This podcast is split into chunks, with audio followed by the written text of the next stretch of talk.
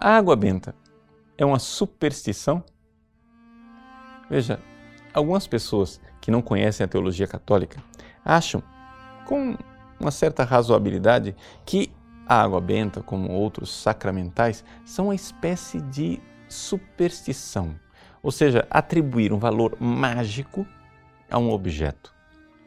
A igreja não crê que as coisas sejam assim. Mas por que é que a água benta, em última análise, não é uma superstição? Bom, para a gente entender como funciona a água benta, nós temos que entender como é que funcionam os sacramentos. Os sacramentos são sinais eficazes instituídos por Jesus.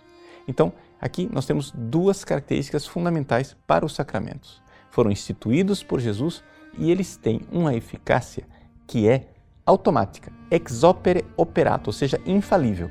Os sacramentos, eles geram a graça santificante em nós.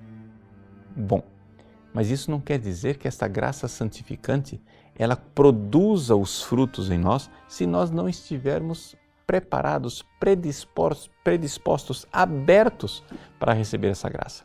E é aqui que entram os, entram os sacramentais. O próprio Santo Tomás de Aquino nos fala na sua Suma Teológica, quando ele diz assim: os sacramentais não levam ao efeito do sacramento, que é a obtenção da graça, mas dispõem para os sacramentos. E como é que são essas disposições para os sacramentos? Pode ser uma coisa positiva uma coisa negativa.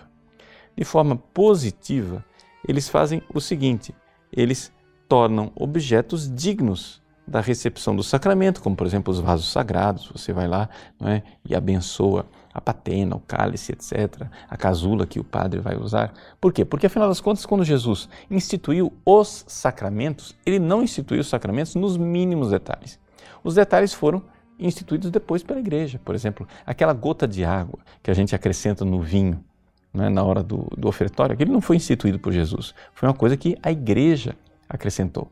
Então, esses acréscimos, essas coisas da igreja é, são também, de alguma forma, algo que é, são acrescentados ao sacramento. No caso aqui dos sacramentais, os vasos sagrados, que são coisas positivas.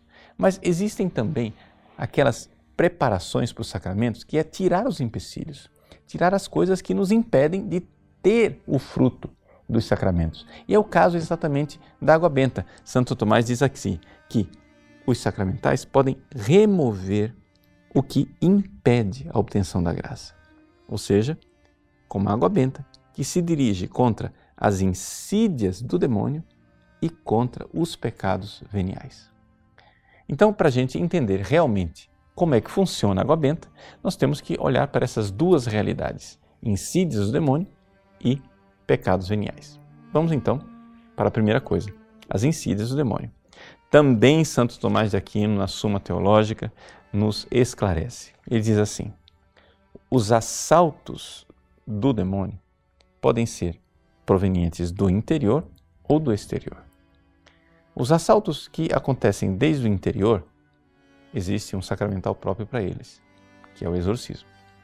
Os assaltos que vêm do exterior, nós temos um sacramental da água benta. É? Então, é assim que nós podemos realmente usar a água benta para esses assaltos exteriores do demônio. Mas o que é mais impressionante com relação água benta não é tanto essa questão dos assaltos do demônio, que de fato é bastante eficaz. A própria Santa Teresa d'Ávila, no seu livro da vida, né, ela fala é, da eficácia que ela encontra no fato de que todas as vezes que ela usou água benta, ela se livrou dessas insídias do demônio. Mas o mais bonito e interessante é quando se fala dos pecados veniais. A Suma Teológica também nos fala de o que é que nós podemos fazer para nos livrar dos pecados veniais. Bom, a gente pode, em primeiro lugar, também receber os sacramentos, porque na própria Eucaristia, né, se nós recebermos a Eucaristia de forma é, realmente é, devota, aquilo já elimina os pecados veniais.